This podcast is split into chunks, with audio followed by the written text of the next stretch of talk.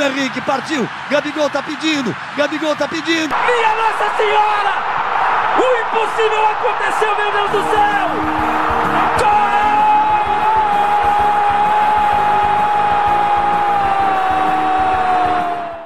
Gol! Fala galera dos meus acréscimos, eu sou o Davi e hoje eu e o Lucas vamos falar de um jogo um tanto quanto especial, o Derby Paulista, Palmeiras contra Corinthians.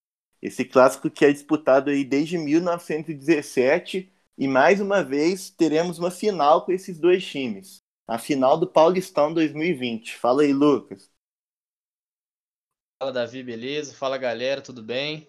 E mais uma vez, os dois maiores times de São Paulo chegando à final do Campeonato Paulista, né? É, e hoje a gente vai falar um pouquinho aí da campanha, de como chegam os times para a final. Eu vou falar do Palmeiras e o Lucas do Corinthians. Então vamos lá. A melhor pontuação da fase de grupos antes da parada, mas foi ultrapassado pelo Bragantino. Mas mesmo assim, o Palmeiras terminou com 22 pontos, com 6 vitórias, 4 empates e apenas duas derrotas. Depois da parada do futebol, o Palmeiras perdeu para o Corinthians de 1 a 0 venceu o Santander, a Água Santa e a Ponte Preta até chegar na final contra o Corinthians. O time ainda tenta suprir a falta do Dudu, que é o principal jogador, e tá tentando aí com o Rony, mas não vem dando muito certo. Palmeiras não vem jogando muito bem. Contra a Ponte Preta foi o melhor, melhor desempenho da equipe, mas mesmo assim não vem bem. Já perdeu para o Corinthians na, na, na etapa de grupos então, Palmeiras não chega tão confiante assim para essa final, mas o time é muito bom, muito qualificado, as peças individuais são melhores que as do Corinthians. Então a gente vai ter um jogo muito disputado, com certeza. Lembrando que a final são dois jogos. O primeiro vai ser na Arena Corinthians e o segundo no Allianz Parque. Palmeiras tem a vantagem, a vantagem de. Não vantagem, né? Mas decide é, o último jogo da final na sua casa, por ter tido melhor pontuação na fase de grupos. Lucas. É, vou falar um pouquinho da campanha do Corinthians. É, não veio antes da parada pra, da pandemia. O Corinthians vinha sendo um fracasso. Apenas duas vitórias no campeonato, cinco empates e três derrotas três derrotas para times que estavam brigando para não cair praticamente. O Água Santa que caiu, a Ponte que conseguiu classificar na última rodada, mas a chance de cair era muito maior do que conseguir a classificação e perdeu para a Inter de Limeira. Estava com 11 pontos antes da pandemia, antes da paralisação da pandemia. O Guarani estava com 16, então o Corinthians tinha que ganhar os dois jogos e torcer para o Guarani perder os dois, ou perder um, empatar outro, e ainda depender de saldo de gols querendo ou não, sorte ou não, não sei, conseguiu, ganhou os dois jogos, o Guarani perdeu os dois jogos, classificou em segundo no grupo, com 17 pontos. Ia pegar até então o melhor time do campeonato, que era o Red Bull Bragantino. Pegou o Red Bull nas quartas de final no Morumbi, jogou bem, ganhou por 2 a 0 e depois pegou o Mirassol na semifinal. Um jogo um tanto quanto polêmico, se não for polêmico não é Corinthians e ganhou de novo de 1 a 0 jogando um bom futebol até. Melhor do que o que vinha jogando antes. O Corinthians jogou, venceu, mas ainda não convenceu. O Thiago Nunes está começando a colocar o trabalho em prática, mas não é nem de perto o que ele apresentava no Atlético Paranaense. Parece muito mais o trabalho da época do Carilli, é, com a defesa bem sólida, mas os pontos positivos do Thiago Nunes no Atlético ainda não foram trazidos para o Corinthians. É, realmente eu acho que esse jogo não tem favorito. Para mim, os dois times vêm jogando mal. O Corinthians, dentro da sua proposta de jogo, melhor. Parece que o Thiago Nunes está priorizando mesmo a zaga, como você falou, né, Lucas? E tentando aí decidir o jogo em uma bola, duas bolas. E o Palmeiras, ao contrário, tenta propor o jogo. O time tem a posse de bola na maioria dos jogos, é, é do Verdão então, eu acho que são dois estilos bem diferentes de jogo e que pode. Não, não tem favorito. Eu acho o time do, do Palmeiras melhor, o elenco, mas o Corinthians também vem jogando dentro da sua proposta de jogo. Então, acho que realmente. É, o Thiago... Vou falar. o, o Thiago Nunes chegou com a proposta de mudar todo o esquema tático, toda a forma de jogar do Corinthians. Ele implementou isso nos dois primeiros meses de campeonato, tanto na pré-Libertadores também, quanto no Paulista. Não conseguiu né, implantar o, o trabalho que ele vinha fazendo no Atlético Paranaense, que foi muito sólido, ganhou dois títulos importantes. Então ele meio que teve que modificar todo o seu sistema.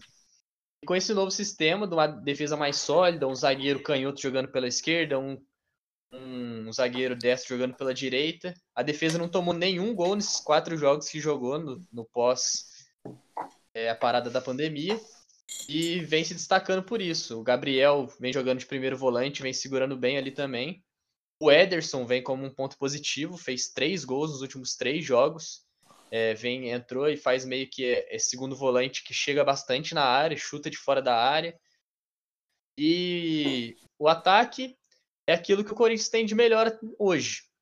É o Jô, já que o Bozelli está machucado, mesmo acima do peso, faz diferença.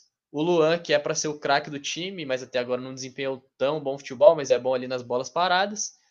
E nos lados tem o Matheus Vital, que eu acho um ótimo jogador, mas ainda não desempenhou um bom futebol no Corinthians. E do lado direito, o Ramiro, que faz o Coringa ali do Corinthians. Faz todas as posições do time, volta para marcar, ataca. Então o Corinthians vai para a final com o que tem de melhor. É, e o Palmeiras, os pontos positivos vêm sendo os meninos da base, né? O Patrick de Paula, o Gabriel Menino, os dois vêm jogando muito. No último jogo contra a Ponte Preta, ambos tiveram partidas com certeza inesquecíveis para eles e para os torcedores palmeirenses. O Luxemburgo vem tendo muito problema com o meio de campo, já escalou o Lucas Lima, o Scarpa, o Rafael Veiga, o Zé Rafael de armador, mas nenhum deu certo. E parece que o esquema com três volantes tem sido melhor para o Palmeiras, com Patrick de Paulo, Gabriel Menino e o Ramires. É, vale lembrar também um destaque do Palmeiras que antes da parada do futebol estava fazendo gol todo jogo, mas agora não está muito bem, que é o William Bigode, que ele gosta de fazer gol em clássico. É impressionante a facilidade que o Bigode tem de fazer gol em clássico. Então a gente pode ficar de olho nele. Agora falando um pouquinho da final mesmo, como você disse, não tem favorito, mas toda a pressão de ganhar o título é do Palmeiras. O Corinthians é o atual tricampeão da competição, inclusive em 2018 foi campeão em cima do, do Palmeiras, seu maior rival na casa do Palmeiras. Então a pressão de ganhar o título é do Palmeiras, o favoritismo, querendo ou não, pela imprensa, pelos torcedores, é do Palmeiras por ter um time melhor também, ter um elenco mais completo. E o Corinthians, na minha opinião, é zebra. Ganhar é zebra. Realmente, como você disse, a pressão está em cima do Palmeiras, que não ganha o Paulistão desde 2008. São aí 12 anos sem ganhar. Então, apesar de ter aquela famosa frase que é paulistinha, né? A gente sabe que não é. Que é um título que dá moral para o restante da competição, ainda mais se vencer em cima do maior rival. Então, com certeza vale a pena os dois times ganharem esse campeonato. E Lucas, vão, vão dar uma polemizada aqui, vão fazer uma aposta. Primeiro jogo na Arena Corinthians, quanto que fica? E o segundo no Allianz Parque. Qual, qual que vai ser o resultado? Eu vou de mínimo. É 1 a 0 aqui em Itaquera e 0 a 0 lá no Allianz. Eu mais ou menos igual você, mas eu acredito que o Palmeiras vai ser campeão. Eu acho que vai ser um a um o primeiro jogo. E lá no Allianz Parque, acredito que o Palmeiras vai vencer por 1 a 0 e vai ser campeão. Mas, mais uma vez, não tem favorito e a gente pode esperar um ótimo jogo de duas grandes equipes de São Paulo. É, lembrando que o primeiro jogo é nessa quarta, nove e meia da noite, na Arena do Corinthians. E o jogo, o jogo definitivo, sábado, quatro e meia da tarde, lá no Allianz Parque. E o Palmeiras não ganha desde 2008 e o Corinthians, atual tricampeão, pode conseguir um feito inédito, né? Ser tetracampeão na era profissional, que até então somente na era amadora o paulistano conseguiu quatro títulos seguidos até 1919, de 15 a 19. Então, o Corinthians pode conseguir esse recorde aí de quatro títulos na era profissional, coisa que ninguém conseguiu até hoje. E é isso aí, galera. Hoje a gente discutiu um pouquinho de Palmeiras versus Corinthians, a final do Paulistão de 2020. E se você gostou, continue ouvindo nosso podcast no Spotify, leia nosso blog www.nosacréscimos.com.br e siga a gente no Instagram, Nos Acréscimos Oficial. É isso, um abraço. Valeu, galera, um abraço. E vai Corinthians, né? Vamos ganhar esse tetracampeonato aí. Nada, Lucas. Vai Palmeiras. Tá doido essa crise aí do Paulistão. Tem que acabar. 12 anos. Dessa vez não escapa o título nas nossas mãos. Palmeiras campeão. Deixaram chegar. Abraço.